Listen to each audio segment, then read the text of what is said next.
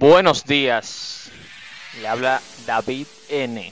David N. Rosario. ¿Cómo se encuentran? Espero que muy bien. Recuerden que hoy usted tiene 24 horas, claro, depende de qué hora también de ese video, o cada día tiene 24 horas para ser feliz y cumplir tus sueños. Bien, entonces aprovecha cada momento. Entonces, el día de hoy te traigo la continuación del video anterior, si no lo viste, ve a verlo, que es cuántas cuentas de banco debo tener y para qué. Esta es la versión emprendedor. La otra fue la versión empleado. Entonces, para el, emprendedor las cosas son un poco diferentes. Ya que mira, muchos emprendedores cometen incluso más errores en cuanto al empleado. Porque el empleado normalmente su primera cuenta se la crea el trabajo donde, donde estaba. Que es su cuenta de nómina. Pero el emprendedor hasta esa cuenta debe de crearla él. El emprendedor debe tener más cuidado a cada banco que elige para hacer cada una de sus cuentas. Bien, primero debes de comprender algo. ¿Por qué es diferente al empleado? Lo primero que deben de entender es que un negocio, como te lo dice ahí mismo, el emprendedor no debe de juntar el negocio con su vida personal. Eso es un error muy grande que tienen la mayoría de los emprendedores. Ligan todo con todo, o sea, tienen Tú le preguntas cuánto generó el negocio este mes y no saben porque total todo lo que gana el negocio lo tienen en su propia cuenta privada, o sea, personal.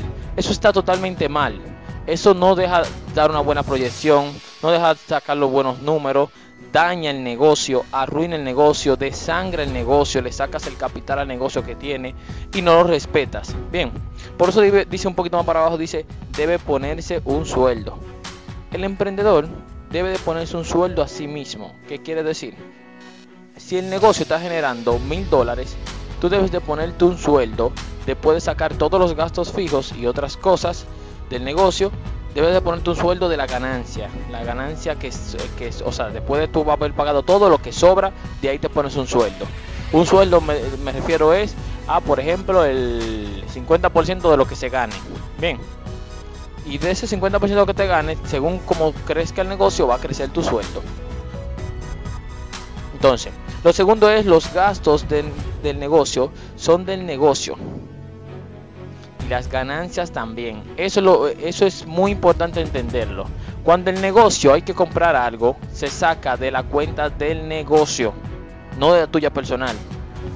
Incluso tú puedes hasta prestarle al negocio de tu propio dinero para que vea cómo es. Es algo totalmente. Siempre piensa que el negocio y tú son dos personas distintas. Por eso deben de tener dos cuentas distintas. Me imagino que tú y tu amigo no tienen una misma cuenta para manejar sus su vidas. Bien, entonces, cuando el negocio tiene un gasto, tienes que ponerlo tú. O mejor dicho, ponerlo de la cuenta del negocio. Pero cuando el negocio también tiene una ganancia, también tiene que ir a la cuenta del negocio y tu sueldo debe quedarse ahí tu sueldo sube según crece el negocio. Esa es la principal forma de, motivarte a ti mismo a crecer el negocio.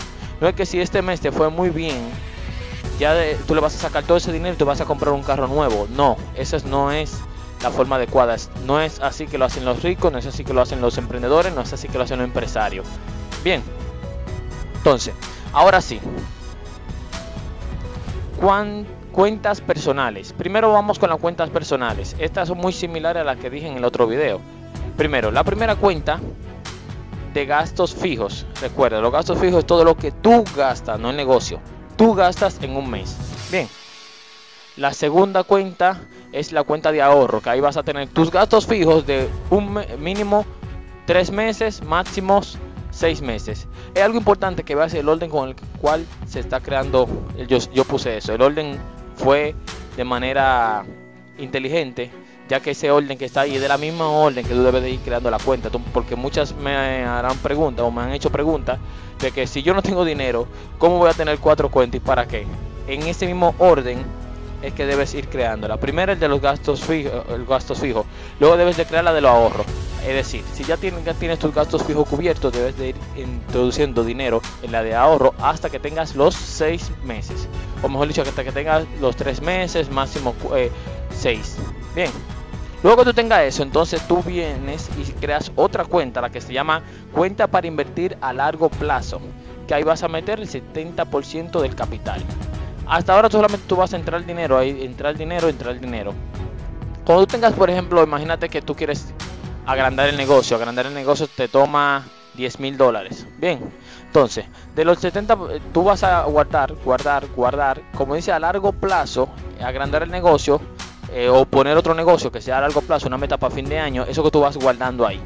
Ya cuando esa meta tiene, por ejemplo, 5 mil dólares, tú tienes el negocio siempre te puede estar pidiendo algunas cosas. Por eso tú sacas de ahí el 30% de esos 5 mil y creas otra cuenta que es para invertir a corto plazo. La de invertir a corto plazo es tú la vas sacando siempre el 30% de lo que tú tengas en la de invertir a largo plazo. ¿Qué te quiere con eso? Que el 70% que se va a quedar en la de largo plazo y la de corto plazo el 30%. Si te fijas, es un poco similar a cuando eras de empleado. Lo único que aquí sí tienes que tener ya las cuatro cuentas. Bien, ahora, esas son las personales. Cuentas para el negocio. Solamente dos más. La de gastos fijos. ¿Qué son los gastos fijos? Todo el negociante debe entender completamente eso. Que es la luz del negocio, el, internet, el local, el pago de empleado. Todo eso es lo que tienes que tener como gastos fijos dentro de esa cuenta. Con eso es lo que tú te manejas. Es tu flujo de caja mensualmente para tu pagar todo. Y luego que tú tienes todo eh, eso cubierto, entonces empiezas a, le abres otra cuenta al negocio, que es la de invertir. El negocio no tiene ahorro, tiene inversión. Ten eso pendiente. Esa inversión también se la llama almohadilla porque también se usa en caso de algún problema. Pero si te fijas, no puse ahí ni siquiera a largo plazo ni a corto plazo, porque eso es metas que, tú que el negocio se pone para crecer. El negocio siempre se está invirtiendo. El negocio es como un niño. Tú a un niño de, 3 años no lo sueltas solo a que se busque la comida. No, tienes que darle comida por lo menos hasta que llegue a los 18 años. Es así el negocio. El negocio va a fluir automáticamente, pero cuando llega a un punto de crecimiento. Y ese punto de crecimiento va a llegar si tú tienes una cuenta del negocio que se llama inversión que es la que hace crecer el negocio, la que mes tras mes, si hay que hacer crecer el negocio, aunque sea un 5%, lo sacas de ahí.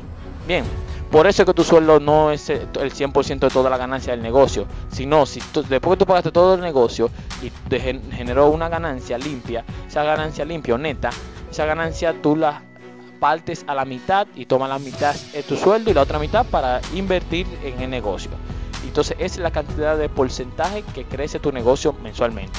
Aquí te voy a explicar un poquito más sencillo. Si tu negocio generó de ganancia mil dólares dos, mil dólares en este mes. Bien, entonces tú sacaste 500 dólares sería tu sueldo y 500 dólares para el donde dice invertir. Obviamente, eso sabiendo de que todos los gastos fijos están cubiertos. Bien, porque eso no se toca. Hasta ahí creo que me entendiste. Cualquier pregunta, quiero que me la hagas y que entienda entonces. ¿Cuánta cuenta en total debe tener un emprendedor? 6 cuentas en total. Y tener bien clara la división entre el negocio y la persona. Muchas gracias por ver este video, por educarte a ti mismo, por querer mejorar cada día. Y créeme que cosas como esa es lo que hace que tú crezcas como persona y puedas ver un futuro mejor, porque me molesta las personas que quieren cada día ganar más dinero, pero cada día no son más personas, o sea, no son mejores personas, no saben algo nuevo, no saben nada, no hacen nada con su vida si quieren ganar más dinero. No entiendo cómo que lo quieren hacer. Bien, entonces, Cualquier pregunta me la haces en los comentarios. Recuerda que contesto todas las preguntas de las personas que me estén siguiendo en mis redes sociales. Las redes sociales te las voy a dejar en, en la descripción del, del video. Bien, muchas gracias y pasa buen resto de, de tu vida. Suscríbete. David N. Rosario. En todas las redes